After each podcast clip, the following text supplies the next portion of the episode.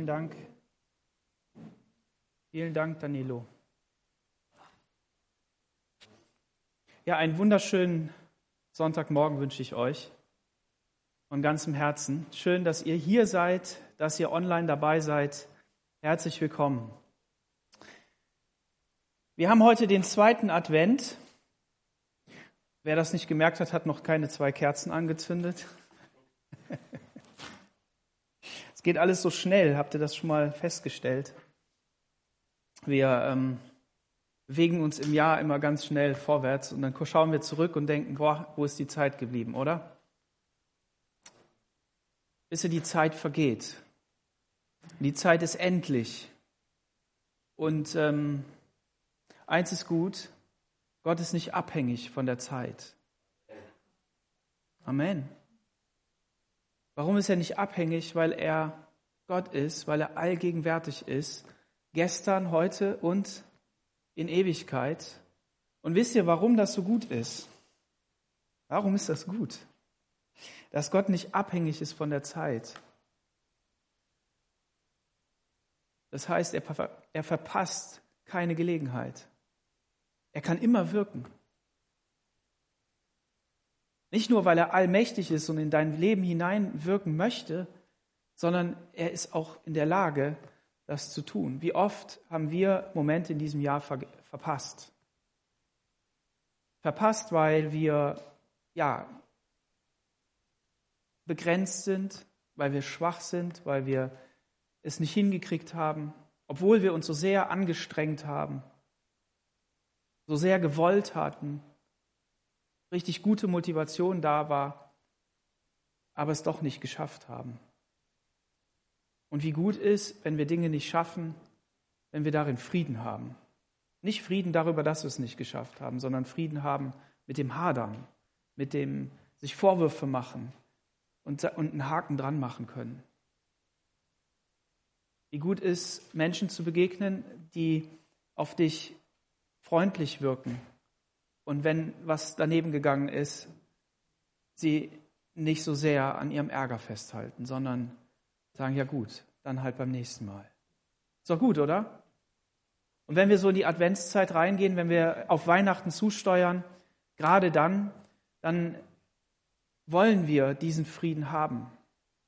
Und eins ist mal klar, Gott ist nicht an Weihnachten gebunden, zumindest nicht in diesem Jahr. Er war einmal dran gebunden. Da war ein Punkt in der Zeit und die Bibel beschreibt ihn so wunderschön. Nicht es war einmal, sondern als die Zeit erfüllt war. Und ich möchte das nochmal wiederholen. Wisst ihr, dieser Satz, als die Zeit erfüllt war, sandte Gott seinen Sohn. Dieser Satz, der hat es sowas von in sich, das glaubst du überhaupt nicht. Das ist fürs Evangelium nicht wichtig, weil du selbst, wie du heute hier bist, deine Geschichte hast. Und die Geschichte von vor 2000 Jahren dich nicht so sehr interessiert. In dem Alltäglichen. In dem, wie entscheide ich, was mache ich.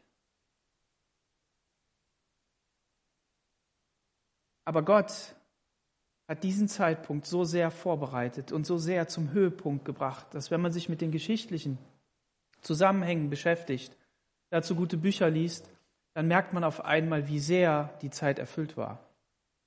Nicht nur in der Heilsgeschichte, Heilsgeschichte, was bedeutet das? Die Geschichte des Heils, ja, der Errettung, der Erlösung über Jesus war der Punkt erreicht, sondern das hat immer etwas mit uns zu tun.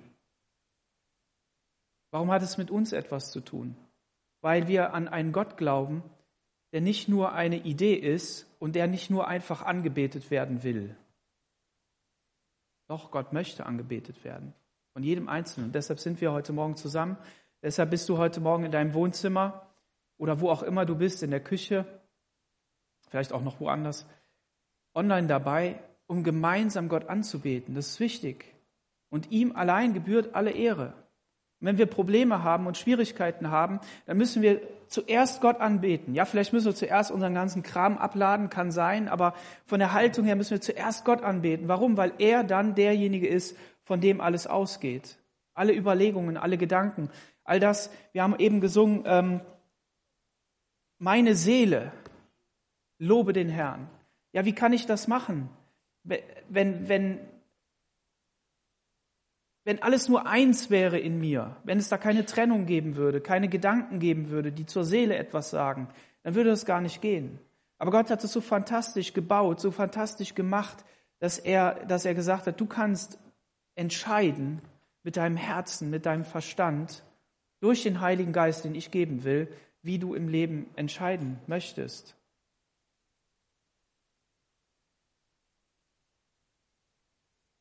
Und wenn wir dann sehen, wer Jesus ist, dann bekommt diese Geschichte von vor 2000 Jahren wieder totale Relevanz. Und dann merken wir, und das ist ja das Evangelium, was wir verkündigen, das ist die Botschaft, die wir verkündigen, dass es egal ist, an welchem der 365 Tage im Jahr wir sind. Wir sind immer in Gottes Hand. Und wenn du Gott noch nicht so kennst, weil du das erste Mal dabei bist, weil du sagst, ja, ich habe Jesus noch nicht kennengelernt, dann bedeutet das nicht, dass Gott nicht in deinem Leben wirkt. Es gibt sowas wie vorlaufende Gnade, Dinge, die passieren im Leben, weil Gott es gut meint mit uns, weil er uns zieht. Und das ist einfach fantastisch. Wir haben heute einen Bibeltext vor uns, den haben wir schon gesungen. Habt ihr das gewusst? Ne, jetzt wisst ihr es. Jesaja Kapitel 8, Vers 23.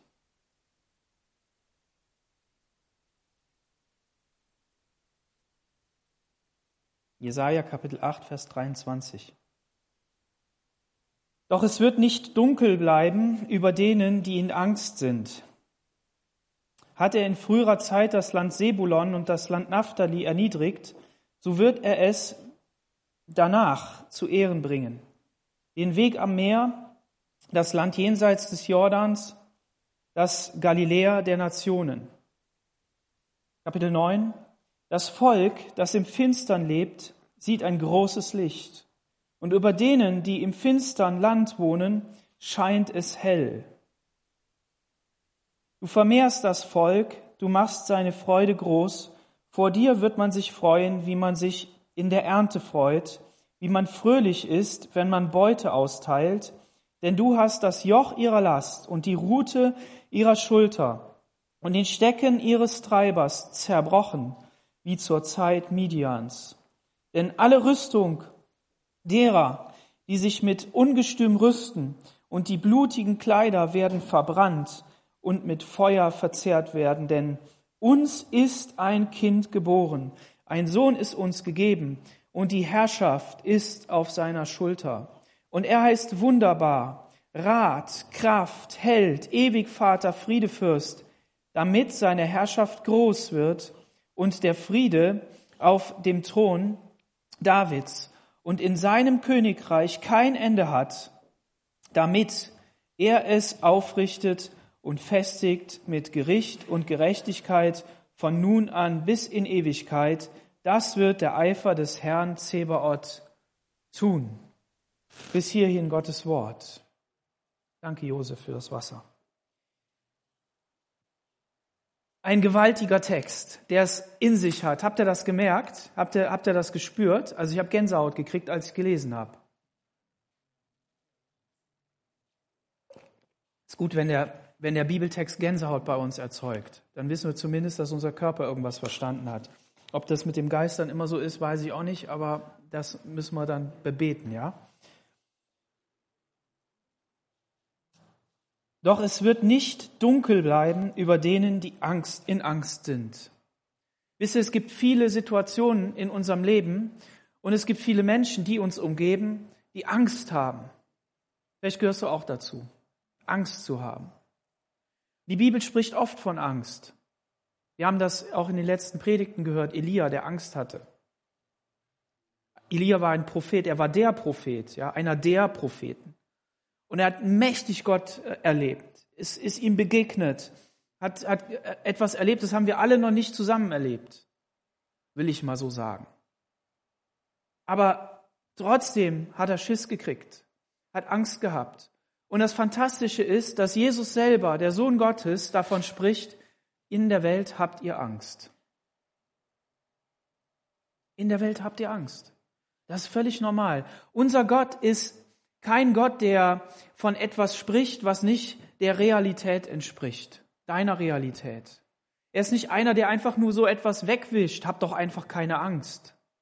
Oder lass uns dies oder das tun. Ich habe gestern so eine WhatsApp verschickt und jeder, der in dieser WhatsApp-Gruppe und Telegram-Gruppe ist, hat die bekommen. Wenn du sie nicht bekommen hast, dann bist du nicht drin, musst du fragen, dann können wir dich da reintun. Und da habe ich euch ermutigt, da habe ich uns ermutigt, dass wir gerade jetzt in dieser Zeit einfach immer wieder neu auf den Herrn schauen, dass wir immer wieder neu die Beziehung zu unserem Nächsten suchen, so wie es in Ordnung ist, aber dass wir wirkliche Beziehung suchen, dass wir nicht alleine bleiben. Und das ist genau das, was Jesus getan hat. Er ist auf diese Erde gekommen, um wirklich Mensch zu werden. Er hat da nicht am Kreuz gehangen als Gott, sondern als Mensch dort gehangen. Er ist ja sogar im Himmel jetzt Mensch. Ist einer Mittler zwischen Gott und Menschen und das ist der Mensch Jesus Christus. Das am Kreuz ist ein Geheimnis und da streiten die Theologen sich drüber und da kann man unterschiedlicher Meinung sein, wie das denn nun ist. Warum? Weil die Bibel nichts darüber sagt. Die lässt das einfach so. Die Bibel lässt viele Dinge einfach so und wir zerbrechen uns den Kopf darüber. Wichtig ist, dass wir vom Herzen verstanden haben, um was es da geht. Es geht nämlich eben genau darum, dass Jesus sagt, ich habe die Welt überwunden.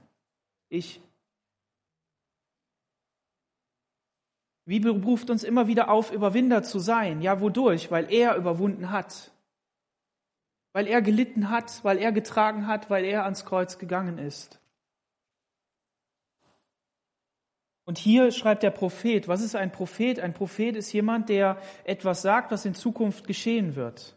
Etwas sieht, was noch nicht da ist. Von Gott eine Offenbarung bekommen hat, die Realität wird. Und deshalb ist er Prophet und kein Wahrsager, er ist kein, kein, ähm, keiner, der sich mit, mit dunklen Mächten beschäftigt, sondern das helle Licht Gottes strahlt in sein Leben hinein und dann spricht er etwas aus. Und wir kennen einen Propheten, der gelebt hat, so roundabout Geburt von Jesus, der Johannes, der selber auch verwandt war, der der das eigentlich hätte wissen müssen, der Prophet gewesen ist, der, der etwas über Jesus ausgesprochen hat. Du bist das Lamm Gottes, das der Weltsünde wegträgt. Aber der einfach ein paar Monate später, sag ich jetzt mal, so könnten auch, weiß jetzt nicht genau, im Gefängnis sitzt und fragt, bist du der, der da kommen soll? Und was merken wir hierbei? Wir merken einfach, dass diese Menschen, die Propheten waren, von Gott etwas empfangen haben und es geglaubt haben, ausgesprochen haben, aber gleichzeitig auch Menschen waren, die in dieser Situation sind. Und Jesus selber hatte Angst. Ja, dann redet man das theologisch irgendwie weg, ne, weil man da irgendeine coole Antwort hat. Ich will das auch nicht, nicht ähm, leichtfertig jetzt sagen. Aber ich will Folgendes sagen. Jesus war Mensch. Und ist da reingegangen, hat gelitten, so wie du und ich. Und ist da durchgegangen. Und dann sind viele vor uns schon durch diese Zeiten gegangen. Und wenn man die Geschichte anschaut, dann hat es viele schlimme Zeiten gegeben. Und der Punkt ist folgender. Vertrauen wir Jesus, dass er unser Leben in seiner Hand hat?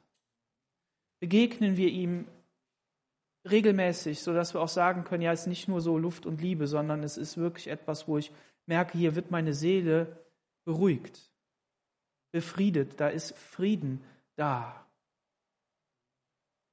Frieden auf Erden, in den Menschen seines Wohlgefallens. Frieden auf Erden.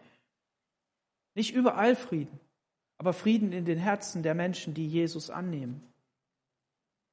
Und dazu lade ich euch alle ein, dazu lade ich uns alle ein. Lasst uns darauf den Fokus legen. Und das Coole ist, wenn dieser Prophet also jetzt sagt, dass es, dass es dunkel war und dass es nicht dunkel bleiben wird, dann bedeutet das etwas, dass kommt, Gott kommt, gewaltig, und dass er Licht machen wird. Und das ist so fantastisch. Hat er in früherer Zeit Gott das Land Sebulon und das Land Naphtali erniedrigt? Was ist hier passiert? Was war da, was war da geschehen? Das Land Sebulon und das Land äh, Naphtali, das sind eben zwei Stammesgebiete. Die Galiläa, ne, das, hier steht auch, ne, das Land ähm, jenseits des Jordans, das Galiläa der Nationen. Hinweis, Galiläa, da hat Jesus gewirkt, ja. Und in diesem Gebiet. Und was war da? Da war eben Israel. Und Israel hatte ähm, das Gericht Gottes erlebt. Da waren Feinde gekommen und die, die haben dieses Land eingenommen. Immer wieder sind Feinde gekommen. Immer wieder hat irgendjemand sich aufgemacht. Hat er sich einfach von alleine aufgemacht? Ist er von alleine in dieses Land hineingekommen? Nein, wir sehen das ja hier. Hier heißt es, er hat, wer er? Gott. Gott hat diese Feinde da reingeleitet, sind in seinem Auftrag gekommen. Ja gut, die haben, die waren nicht so lieb. Die haben Gott nicht gehorcht. Und Gott hat dann geredet durch Propheten, hat geredet durch Menschen, die, die ihm nahe sind, hat Vorbilder im Volk gehabt, die, die, die, die eben Vorbild sind. Wenn es bei Elia heißt, da waren etliche Leute, die, die Gott nachgefolgt sind und die er sich bewahrt hat, ja, dann konnte man das ja bei denen sehen. Was es bedeutet, eben nicht den Götzen zu dienen, nicht seinen eigenen ähm, Begierden zu leben, sondern dem Gesetz Gottes nachzufolgen, Gott treu zu sein. Und warum betone ich das so sehr? Warum sage ich, er hat das getan? Weil Gott das Leben des Volkes Israel in seiner Hand hat.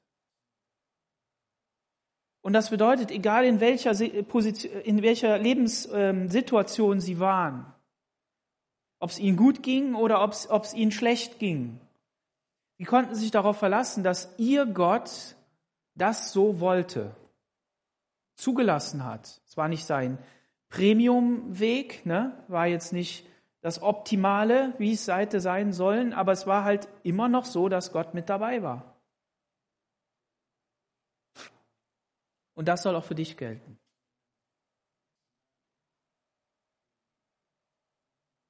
Egal in welchen Lebensumständen du steckst, ob du krank bist, ob du Schwierigkeiten hast im Beruf, in der Familie,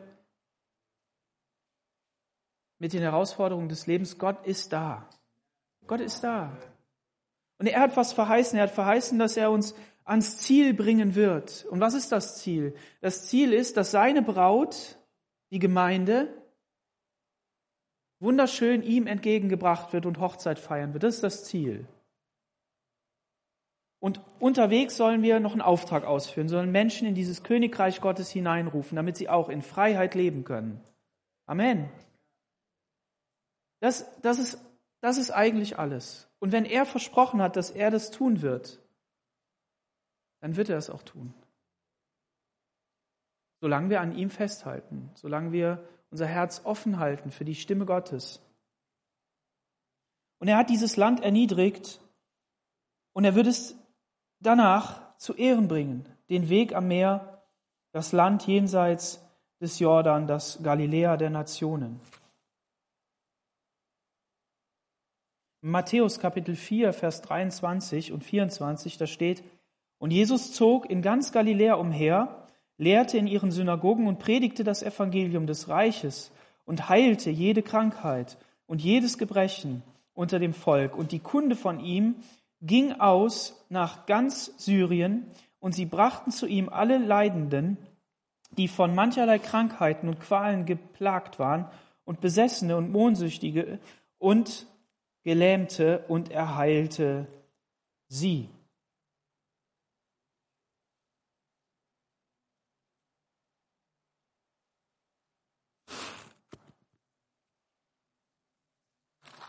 Ich lese noch den Vers 16 vor.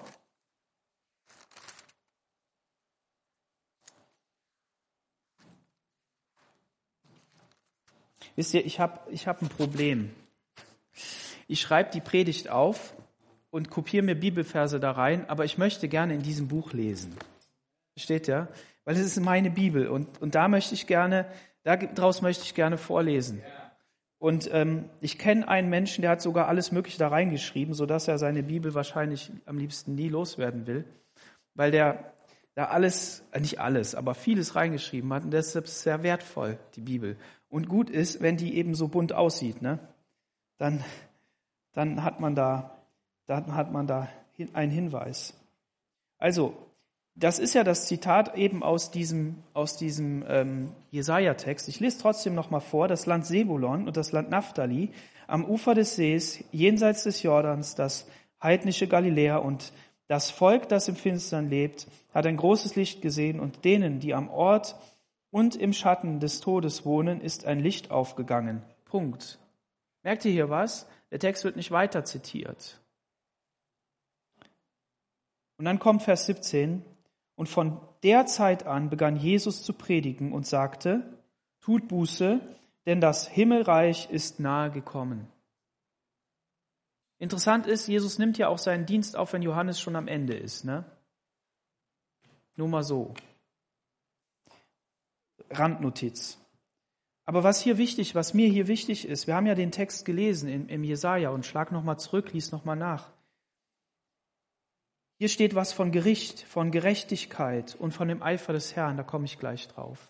Das ist bei Jesus nicht, weil bei Jesus Gnade anbricht. Das Königreich Gottes bricht an. Evangelium. Ich bin gekommen, nicht zu richten, sondern ich bin gekommen, um die frohe Botschaft zu verkündigen, damit jeder gerettet wird. Das ist das, was Jesus begonnen hat. Das ist das, was er getan hat. Und wie hat sich das ausgewirkt? Wir haben es gerade gelesen. Er hat das ausgewirkt. Er hat Kranke geheilt. Er hat, ist Menschen begegnet in ihrer Situation. Und wie sehr wünschen wir uns, dass wir das noch viel mehr sehen können, als wir es schon sehen. Und ich glaube natürlich, dass es da viel mächtiger gewesen ist. Aber ich glaube auch heute noch daran, dass Jesus heilen kann, dass er heilen will und dass er befreien möchte und dass er helfen möchte. Das glaube ich sehr wohl. Und ich will das sehen. Auch wenn ich es nicht sehe, heißt, ist das kein Beweis, dass es das nicht gibt. Da gab es mal drei Männer, die hatten einen Freund, der hieß Daniel, so wie ich. Und ähm, die waren auch da unter Druck. Und dann haben die gesagt, doch glatt, ja, und selbst wenn, er uns daraus nicht rettet. Also hier sagt er ja, er hat sie erniedrigt und er wird sie irgendwann wieder zu Ehren bringen. Und die haben gesagt, ja, und wenn Gott uns nicht rettet, er ist uns doch egal. Er ist doch trotzdem Gott. Ist doch sein Plan. Dann verbrennen wir eben. Ja, kommt mir jetzt leicht über die Lippen, ne? Ist klar. Denen wahrscheinlich auch, weil sie eben so überzeugt waren, aber viele Qualen sind schlimm. Folter ist schlimm. Und ich will niemanden zu nahe treten, der das erlebt. Und wir müssen immer an die Menschen denken, die verfolgt werden auf dieser Erde, die unterdrückt werden. Und es sind viele. Lasst uns für sie immer beten. Einer von mir in der Familie betet immer für die Verfolgten. Das finde ich gut. Finde ich super. Klasse. Galiläa. Jetzt wird es interessant. Was war Galiläa? Galiläa war klein. 80 mal 40 Kilometer ungefähr. Eine der, der fruchtbarsten Landschaften in ganz Palästina. Der Josephus, der schreibt, jetzt spitzt mal die Ohren, es ist leichter, eine Legion, also drei bis sechstausend Mann, äh, da gibt es unterschiedliche Zahlen, eine Legion Olivenbäume in Galiläa zu kultivieren, als ein Kind in Judäa aufzuziehen. 204 Dörfer mal 15.000 Einwohner macht 3,06 Millionen Menschen, also dicht besiedelt. Ja, da ging was. Die waren offen für Neuerungen, die waren zu Änderungen bereit und ließen sich auch gerne mal zu einem Aufruhr hinreißen, sagt der Josephus, Geschichtsschreiber von damals. Die waren mutig, und das Wort Galiläa, das ist ähm, gallig, ein Kreis. Ja, und das ist auch so kreisrund. Wenn man sich das da mal so anguckt, dann, dann sieht man das. Aber worum ging es eigentlich auch? Es ging darum, dass sie umgeben waren von Heiden. Und jetzt wird es auch interessant, dann, was man da, ja, denkt mal drüber nach. Ähm, Im Westen waren die Phönizier, im Norden und Osten die Syrer, im Süden die, die Sama, war Samaria. Das heißt, umgeben von heidnischen Völkern. Und wenn also jetzt der Jude von dem einen zum anderen wollte, dann musste er entweder komplizierte Wege gehen oder irgendwo durch heidnisches Gebiet durch. Ne? Und Jesus hat das ja auch mal gemacht und dort gewirkt. Der Weltverkehr, der ging durch Galiläa, die Straße von Damaskus, bis nach Ägypten ins innere Afrika hinein. Judäa lag auf dem Weg nirgendwo hin. Judäa war im Süden. Ja? Und Galiläa auf dem Weg überall hin. Hat man gesagt. Die hatten natürlich auch Wege ans Meer, ist klar, ne? vom, vom ähm, ist logisch. Und sie sind immer wieder überrollt worden von Angreifern aus dem Norden, das habe ich ja schon gesagt. Ursprünglich war es das Land Sebulon, Naphtali und Assa. Und das Ding ist, dass die Kanaaniter dort nie wirklich raus sind aus dem Land. Und das ist ja eigentlich negativ. Also Gott hatte damals gesagt, haut die alle raus. Die müssen alle verschwinden, weil wenn ihr mit denen zu nah seid, dann vermischt ihr euch und ihr glaubt dann mehr deren Göttern als mir. Ihr verehrt mich dann nicht so, wie ich das haben will. Und deshalb müsst ihr alles Böse aus dem Land raustun. Und das haben die aber nicht gemacht. Und das Coole ist, Gott ist ja, kann aus jeder Situation was Gutes machen. Das hat Jesus in die Karten gespielt. Weil diese Typen, die waren da alle da. Ne, die waren, die waren da. Die Mischung. Auch durch Gefangenschaft. Ja, die sind ja gefangen weggeführt worden. Ähm, und ähm, der Makkabäus, Simon Makkabäus, der hat, äh, der hat dann nochmal die Syrer da rausgeschmissen, ist da hingezogen, aber hat dann alle, alle Juden mit runtergenommen nach Judäa und dann war das Land ja wieder leer, also sind da wieder andere Leute reingekommen. Und jetzt kommt's, 104 vor Christus, da hat der Aristobul Galiläa erobert. Ja? Ihr müsst euch Folgendes vorstellen, als die Zeit erfüllt war. Das, dieses Land ist ja, liegt ja ähm, genau an, der, an dem Weg, wo man nach Ägypten muss, ne? oder in den Norden. Ja? Und, und, und, und dann äh, Iran, Irak und so weiter, muss man da ja durch. Man kann ja schlecht durch die Wüste, sondern man geht da lang. Also macht man die ständig platt. Und ähm, in dieser Zeit als die Zeit erfüllt war, haben Menschen versucht, Israel, das wahre Israel, das Land für Gott wieder zurückzugewinnen mit menschlicher Kraft. Ja, mit menschlicher Kraft. Warum? Weil dieses Land so sehr zersetzt war, nicht nur von Menschen, die dort gelebt haben, die da nicht hingehören, sondern auch von Gedanken der Welt, säkulare Gedanken, Vermischungsgedanken, ähm, irgendwie Erfolgsgedanken, Profitgedanken, da ist ja Handelsstraße gewesen, ja, und die Römer, die waren dann da. Na, die, die, nee, die sind dann später gekommen, ab, äh, genau, die sind später gekommen, wegen der Aufstände. Aber es waren andere, andere Leute da und die wurden immer wieder angegriffen und, und deshalb gab es eben die Freiheitskämpfe. Da hat jemand versucht, das Land zu retten. Und in dieses Mischmasch dann auch von, von religiöser Vermischung, äh, Leute, die äh, geistliche Aufgaben eigentlich hatten, Priester und so weiter, die, die haben einfach gemacht, was sie wollten. Die haben das Gesetz komisch umgesetzt, ja. Einmal haben sie es ähm, schlecht umgesetzt, indem sie ganz böse waren, also wirklich, wirklich böse. Und auf der anderen Seite haben sie es so religiös und fromm umgesetzt, dass dieser fromme Wahn auch zum Bösen geführt hat, ja. Also die Menschen mit Lasten aufgelegt. So. Und die, da war also der Freiheitsgedanke da. Die Menschen wollten sich befreien. Möchtest du dich auch befreien? Ja, Amen, natürlich. Aber jetzt kommt's. Gott hat das zugelassen, um zu beweisen, dass es nicht geht. Die haben das ja nicht hingekriegt. Es war ja nicht so, dass dann dieses, dieses Volk aufgeblüht ist und, und Gott vernünftig angebetet hat und alles so super war, wie das Gott sich vorgestellt hat. Nein, er wollte beweisen, dass der Mensch das nicht kann. Bis dahin, dass dann die Supermacht gekommen ist und nochmal alle platt gemacht hat, sogar noch in Gefangenschaft alles äh, gehabt. Und dann kommt Jesus.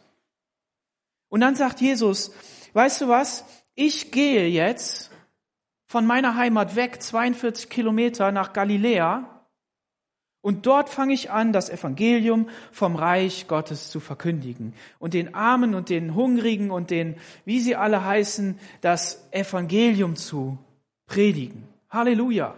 Und jetzt stellt euch vor, dass dieses Galiläa umgeben von, von, von Nationen, von, von, von Heiden, ja, Heiden bedeutet eben nicht zum Volk Gottes zugehörig und damit eben ja, ähm, nicht gerettet. Ähm, und da geht er jetzt hin und jetzt findet er diese wunderbare Mischung von Menschen dort. Wir wissen, er ist zuerst zum jüdischen Volk gesandt worden, zu seinem Volk. Er sollte denen predigen, richtig. Aber die anderen haben es ja auch mitgekriegt.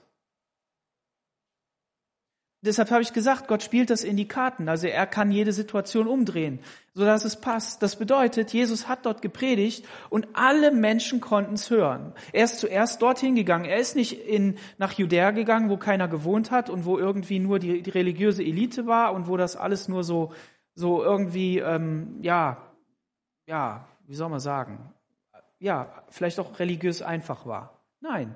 Er ist in die Großstadt gegangen, er ist also ne, Region mit vielen Leuten. Er ist dahin gegangen, wo wo man aufgeschlossen war, wo man sich, ähm, wo man auch äh, flexibel war in den Gedanken, ne, wo man ähm, wo man vielleicht auch ein Stück hungrig war, was Neues zu hören, ja, und vor allen Dingen, wo es auch ziemlich verdorben war. Also wenn man so den sexuellen Bereich anguckt in diesem in diesem Gebiet, dann muss man sagen, da war auch eine Menge los. Und und da geht Jesus hin. Und wenn ich sowas lese, als ich das gelesen habe, in dem Kommentar da, ne, wo der das so schreibt, da habe ich gedacht, das ist ja fantastisch. Ist ja fantastisch. Und das bedeutet für uns, dass Gott jede Situation auch immer umdrehen kann für sein Gutes. Immer kann er, ist zu jeder Zeit. Und gleichzeitig, dass wir auch sagen, okay, wenn Gott mich da hingesetzt hat, wo hier alles, wo hier nicht so viele Christen sind oder wo es eben nicht so toll ist, ja, ich kann hier ein Licht sein. Ich soll hier ein Licht sein. Ich habe einen Auftrag. Und ich brauche aber die Kraft vom Kreuz. Ich brauche die Kraft von Jesus, weil er sie geben kann, weil er sie immer geben möchte.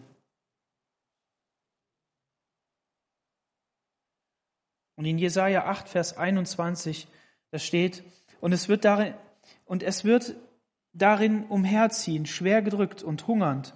Und es wird geschehen, wenn es Hunger leidet, so wird es erzürnt sein und sein König und sein Gott verfluchen.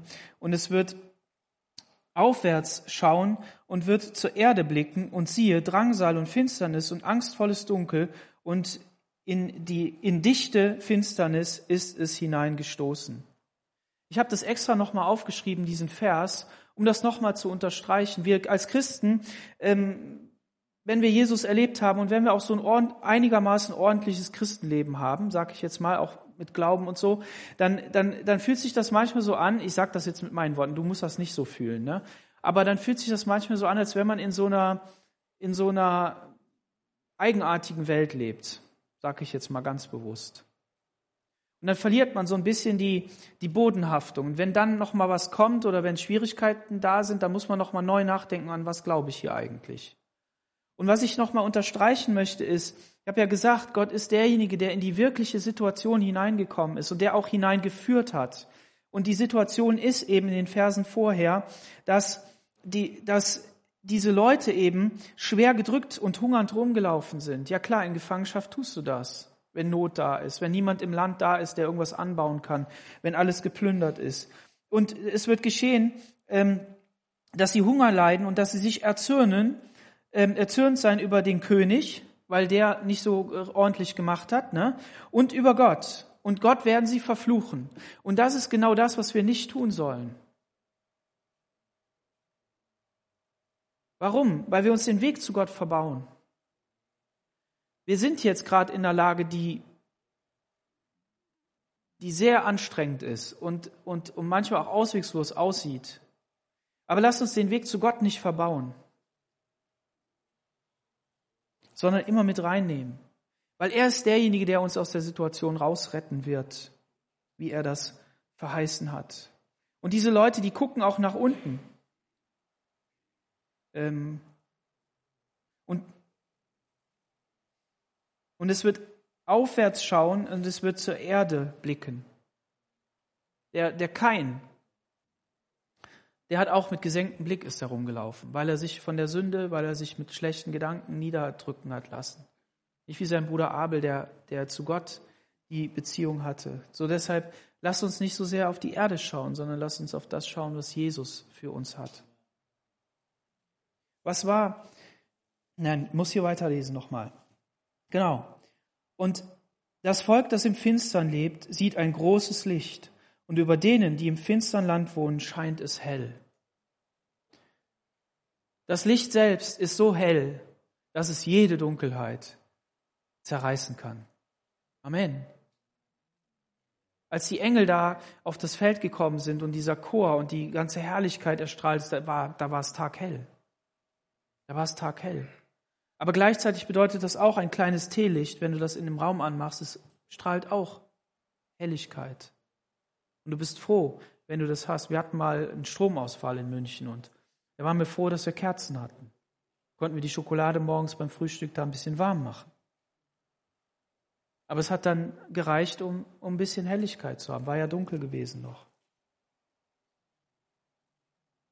Aber dieses Licht hier ist ein großes Licht und es überscheint über denen, die im finstern Land wohnen, scheint es hell. Das ist das, was Jesus tut. Er bringt Helligkeit hinein durch sein klares und wunderbares Wort. Jetzt hier der Vers 3. Denn du hast das Joch ihrer Last und die Rute ihrer Schulter und den Stecken ihres Treibers zerbrochen. Halleluja.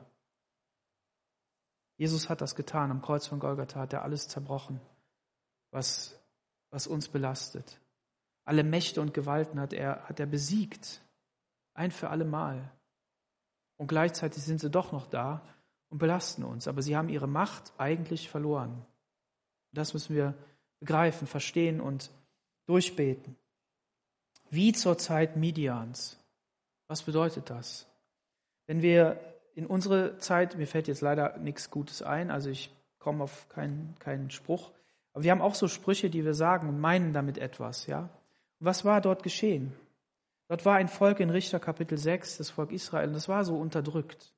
Es war so gebeutelt, es war so, so, so erniedrigt, weil sie gesündigt haben, weil sie, weil sie sich von Gott abgewandt haben. In der Zeit der Richter ist das immer ein einziges Hin und Her, ne? zu Gott hin und dann wieder von Gott weg, von, zu Gott hin und, und wieder weg. Und ähm, da war Gideon. Und dieser Gideon, der, ähm, der war da und Gott erscheint ihm. Der hat, den, der hat in der Höhle hat der den Weizen gedroschen. Das macht man eigentlich nicht. Aber man muss es ja im Geheimen machen. Machst du auch Sachen an einem Ort, wo man die eigentlich nicht macht, weil du dich so unterdrückt fühlst? Was macht Gott dann? Erstmal spricht Gott in Vers 8. Ich habe euch aus Ägypten herausgeführt und euch aus dem Sklavenhaus gebracht, habe euch errettet aus der Hand der Ägypter und aus der Hand aller, die euch bedrängen, habe ich, habe sie vor euch herausgestoßen, ihr Land euch zu geben und euch zu euch gesprochen, ich bin der Herr, euer Gott, ihr sollt nicht die Götter der Amoriter fürchten, in deren Land ihr wohnt. Merkt ihr das? Wir sollen die Götter nicht fürchten, die auf dieser Erde wohnen wie auch immer sie heißen.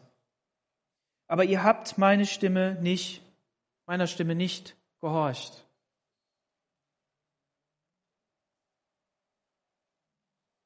Und dann heißt es hier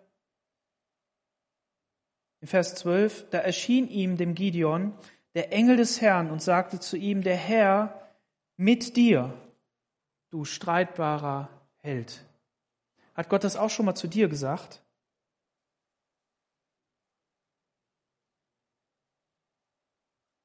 Doch, hat er. Hat er. Als er dich erlöst hat. Als er dich befreit hat. Er hat das zu dir gesprochen. Hat er. Aber vielleicht ist es verloren gegangen. Vielleicht hast du es wieder vergessen. Und Gott macht ihm hier keine Vorwürfe. Ja, er hat schon, ne? also hat er durch den Propheten hier schon gesagt, was die falsch gemacht haben. Aber zum Gideon persönlich hat er keinen Vorwurf gemacht, sondern hat gesagt, du bist ein streitbarer Held. Warum? Weil Gott das in ihm gesehen hat, was eines Tages in ihm sein wird und was aus sich auswirken wird. Halleluja. Amen. Und genau so sieht Gott dich auch. Er sieht dich an den Punkten, wo du hingehst, ein Glas Wasser gibst, wo du hingehst, einen Mantel gibst, wo du äh, hingehst und nochmal ein Butterbrot schmierst oder, oder irgendetwas, eine Hilf Hilfestellung machst, jemanden wohin fährst oder, oder irgendetwas ähm, weitergibst für irgendjemand, um in seinem Auftrag unterwegs zu sein. Ein freundliches Wort, ein Lächeln, ein, ein, ein stinkende, stinkenden Urin wegwischen irgendwo in einem Raum. Das sieht Gott, was unangenehm ist. Gut, Gideon sollte hier wirklich ein Held werden. Der sollte das Volk befreien. Das kam hier doch oben drauf. Aber vielleicht befreist du ja auch ein Volk. Hast du mal drüber nachgedacht? Wenn du Nachkommen hast, bist du derjenige, der betet? Bist du derjenige, der deine Familie zum Herrn führt? Einer bekehrt sich und noch einer bekehrt sich. Vielleicht hast du aber auch keine Familie. Aber du, du verkündigst jemandem das Evangelium und der verkündigt es zu Tausenden. Dann hast du ein Volk befreit.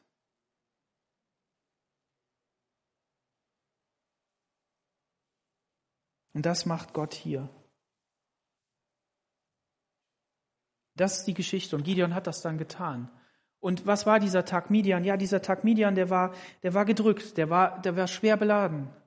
Und dann kommt Folgendes. Dann geht dieser Gideon hin und nimmt sich jede Menge Leute. Jede Menge Leute.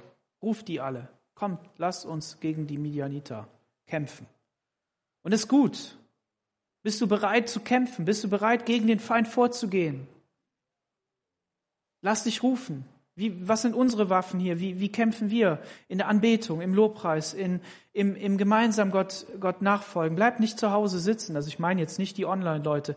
Wenn es aus Bequemlichkeit ist, ja. Dann schon. Aber so generell, lass uns nicht sitzen bleiben. Lass uns nicht, lass uns nicht an dem Punkt bleiben, wo wir alleine sind, sondern lass uns in dem Herr Gottes gehen. Und so ruft Gideon. Und was macht er jetzt? Dann, dann, dann, dann mustert er die und dann sagt Gott, du weißt du was, Gideon, brauche ich alles nicht. Schick die mal wieder nach Hause. Brauch nur wenige. Also wenn du wieder nach Hause geschickt wirst, dann sei nicht traurig wenn du nicht gebraucht wirst, hast du eine andere Aufgabe, kannst du beten. Kein Problem. Warum? Weil es um die Ehre Gottes geht. Er will angebetet werden. Er will den Sieg haben und er will beweisen, dass er es kann.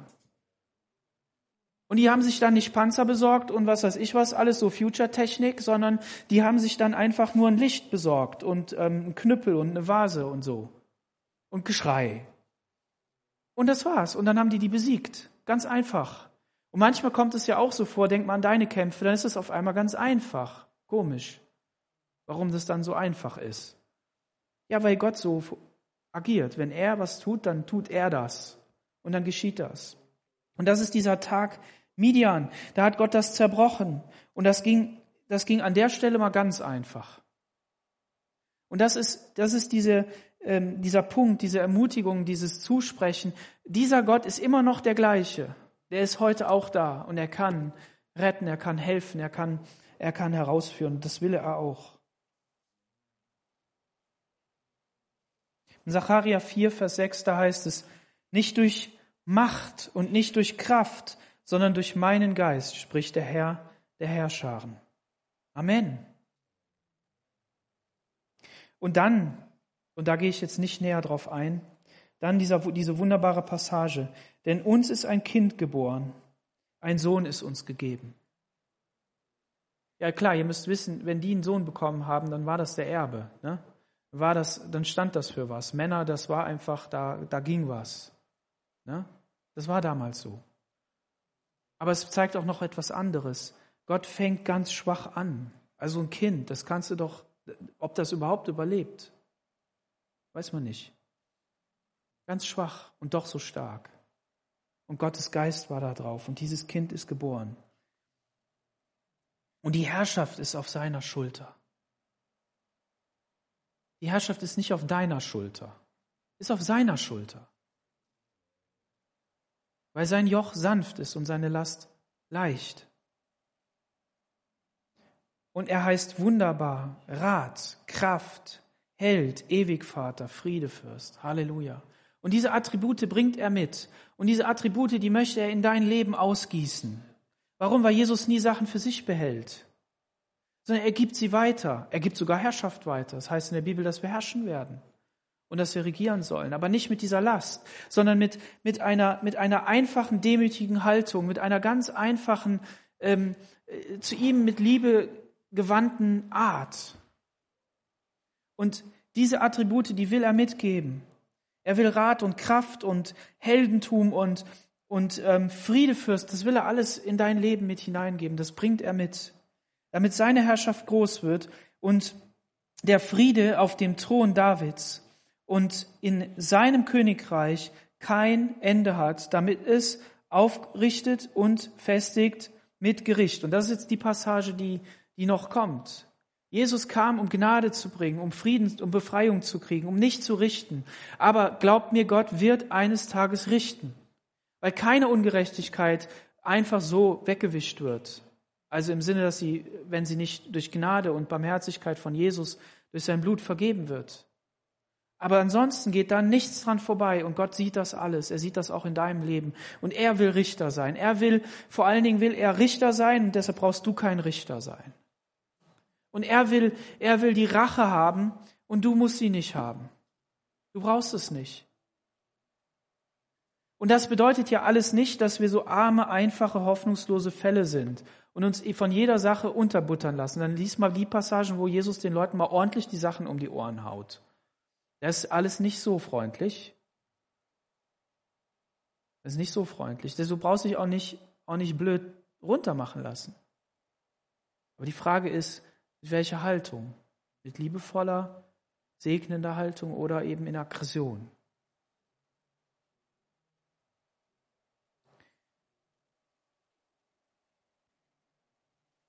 Von nun an bis in Ewigkeit, das wird der Eifer des Herrn Zebaoth tun. Er hat Eifer. Hast du Eifer für ihn? Lass dir neuen Eifer für ihn schenken. Dass der Herr in deinem Leben das tut damit genau das wahr wird, was ich schon angefangen habe zu zitieren. Jesus sagt in Matthäus 11, Vers 29, sagt er, Nehmt auf euch mein Joch und lernt von mir, denn ich bin sanftmütig und von Herzen demütig. Sanftmütig und demütig, was ich eben gesagt habe. Und ihr werdet Ruhe finden für eure Seelen. Denn mein Joch ist sanft und meine Last ist leicht. Amen. Einen gesegneten zweiten Advent wünsche ich euch. Lasst uns aufstehen und beten.